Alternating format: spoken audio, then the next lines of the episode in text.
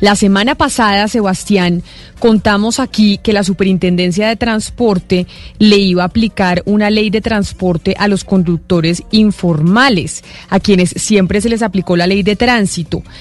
¿Qué pasó con ese tema? Porque era, usted nos contaba cómo había conductores, sobre todo en la costa, que habían terminado con unas multas gigantescas y unos, eh, unos procesos delicados por cuenta de que se les estaba aplicando esta ley de transporte cuando se les había aplicado la ley de tránsito. ¿Cuál es la diferencia entre una y otra?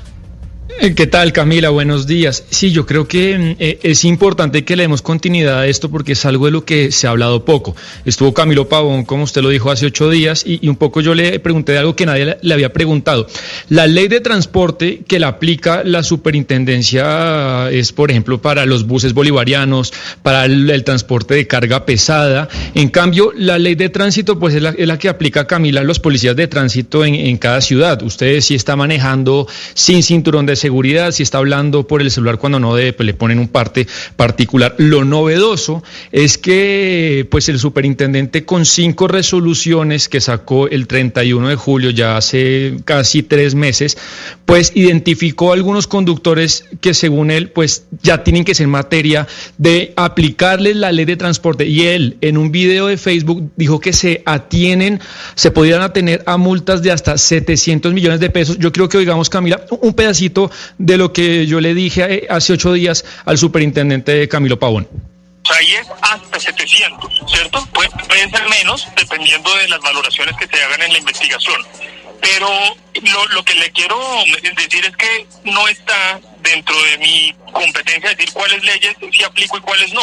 Si a, si a, mí como superintendente, a nosotros como superintendencia, nos encargan aplicar la ley de transporte y estos señores presuntamente están infringiendo la ley de transporte, además de los comparendos de tránsito, ¿cierto? Pues es nuestro deber y nuestra obligación aplicarle la ley de transporte. Entonces, Camila, eh, yo, quiero también eh, puntualizar varias cosas. El día anterior de esta entrevista, el señor Pavón estuvo en un Zoom con todo el gremio de taxistas. Yo no quiero ser mal pensado, pero a veces en el periodismo pues hay que ser mal pensado.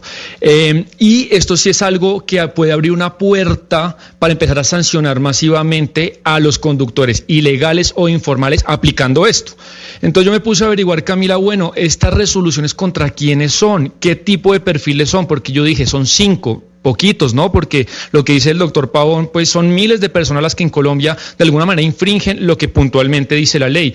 Y son, eh, Camila, cinco conductores de la costa atlántica, algunos del Magdalena, eh, otros del Atlántico, y son de perfil parecido, personas humildes que se dedican al transporte informal. A, usted tiene un carro y oiga, venga primo, prima, y los transporto de Santa Marta Barranquilla por 20 mil pesos. Es básicamente lo que hacen.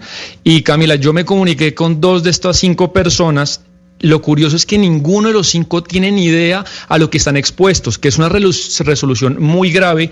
Yo creo que digamos a uno de ellos, se llama Steve Hooker, que es un conductor de Barranquilla, repito, de un perfil eh, humilde, informal. Viendo lo del caso mío, este, yo la verdad a mí nunca me han notificado nada, no sé nada, no he hecho nada, no sé por qué están haciendo eso en contra de, mí, que la verdad no entiendo por qué esto contra mí, si aquí en Colombia nunca ha sucedido esto y más con los particulares. Entonces siento que es una exageración contra nosotros y, y elegí a cinco personas, digo que es algo ilógico porque en Colombia vemos miles de habitantes y si la ley es para uno, es para todos de igual manera, no, a mí no me han notificado nunca nada. Si no es por usted, yo nunca me entero de esto. La verdad no sé por qué esta, estas acusaciones y estas cosas contra mí. Entonces, Camila, pues son personas, repito, eh, de conductores informales y ellos lo que les pasó, que otra, yo me he comunicado con unos abogados y me dicen a ellos no les pueden aplicar dos veces la ley, una la de tránsito por la multa, ahí la multa que les ponen es conducir eh, para una cosa a la que no está destinada el pase que, que ellos tienen y ahora pues la ley de transporte, yo creo que esto es un limbo jurídico, una aventura de la superintendencia que pues veremos en qué termina. Pero cuando usted dice, Sebastián, que está pensando mal para acertar, porque acá le parece que hay algo raro, no he podido entender qué es lo que le parece a usted que está raro en esta aplicación de la ley eh, de transporte y no de tránsito a estos conductores. Bueno, primero que me parece extraño el perfil de las cinco personas. Eh, segundo, lo que yo le dije también ese día a Camilo Pavón, oiga, pero ¿y por qué no le aplican esto a los conductores de Uber? Porque técnicamente un conductor de Uber hace exactamente lo mismo, que es infringir la ley de transporte, porque aplican su, eh, su pase, usan su pase para un destino al que no está permitido no me quiso decir muy bien y deberían aplicárselo entonces a los de Uber. Y número dos, pues yo creo que en un proceso en el que se enfrentan a cosas tan serias, pues las personas deben estar notificadas. Esto es hace tres meses.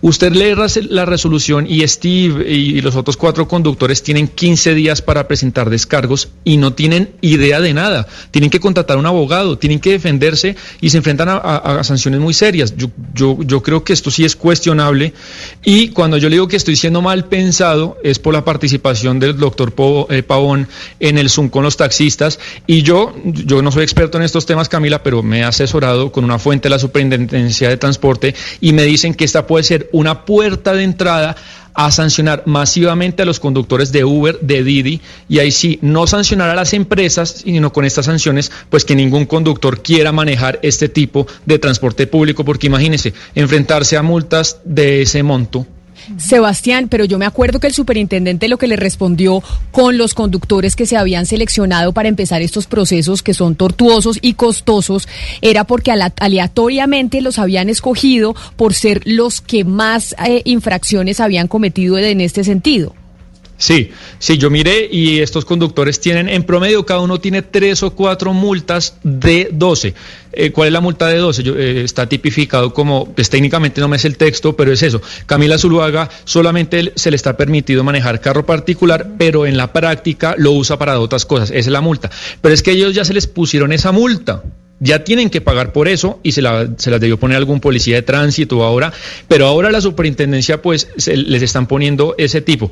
Y yo repito, pues se la, se la, tendrán que aplicar a miles de conductores del país que todos los días trabajan y se ganan el pan de cada día infringiendo pues la, la ley de transporte. Es lo que pasa en la práctica, Camila. Los conductores de Uber en la práctica hacen lo que Steve hace. Pues entonces tendrá que ser mucho más clara la superintendencia frente a esto que usted está diciendo. Superintendente escribió una columna al respecto o yo me lo soñé, Sebastián. Sí, en Publimetro, hace dos días, hace dos días eh, él escribió, eh, veremos hasta dónde llega esto, porque yo, yo también me comuniqué con una de las empresas de, de, las plataformas, no, no voy a decir con quién, y, y sí tienen como cierta, cierto resquemor con esto que pueda pasar, porque sí, lo que le digo, pues, vamos a ver qué pasa, pero puede ser la puerta de entrada a que haya multas masivas a los, a los conductores de estas aplicaciones. Es, lo que estamos viendo acá es que la superintendencia activamente se está aprovechando de un vacío legislativo, digamos que para imponer la ley. Y esto es consecuencia justamente de la falta de regulación que existe desde el Congreso y la incapacidad que tienen nuestros políticos y nuestros congresistas de ya de una vez por todas regular lo que son todas estas plataformas como intermediarios y el hecho de que un privado, que es un vehículo privado y un conductor que tiene un pase privado pueda prestar un servicio público de transporte, que eso es lo que están en mora de regular y lo que va a estar pasando es esto, un limbo eh, de, inseguridad jurídica que va a terminar afectando siempre a los más pobres, porque esto es lo que estamos viendo aquí, lo que Sebastián nos cuenta es justamente eso, va a afectar a la gente a la que, no tiene ni recursos, que es gente humilde, etcétera, por falta de, legislación, y esto es lo que va a pasar. Y, además, Camila, un, un, último detalle es que las multas que les ponen a ellos es durante la pandemia, o sea, yo acá no, por supuesto, no estoy promoviendo la ilegalidad ni que la gente se salte la ley, pero muchas de esas personas, supongo, pues sencillamente están tratando de ganarse la vida en un país que tenía cerrada la economía, que no había cómo ganarse el pan y seguramente transportaban de un municipio a otro gente ganándose la vida. Y yo creo pues que desde el Estado se les venga como este elefante encima de, de, este monto, de estas multas. Me, ¿Son cuántos? 700 millones de pesos aproximadamente, ¿no? De, de hasta, de hasta 700 millones. Imagínese, una persona que no tiene, que está buscando con su carro cómo encontrar eh, el sustento para su familia y ahora le arman semejante proceso. Sí sería bueno que la superintendencia aclarara aún más qué fue lo que pasó con esos cinco conductores que se les abrieron estos procesos aplicándosele la ley de transporte y si esto es una puerta de entrada para empezar a desincentivar que las personas empiecen a utilizar plataformas como Uber, como Didi, como Cabify, como alternativa para buscar eh, un ingreso para sus hogares.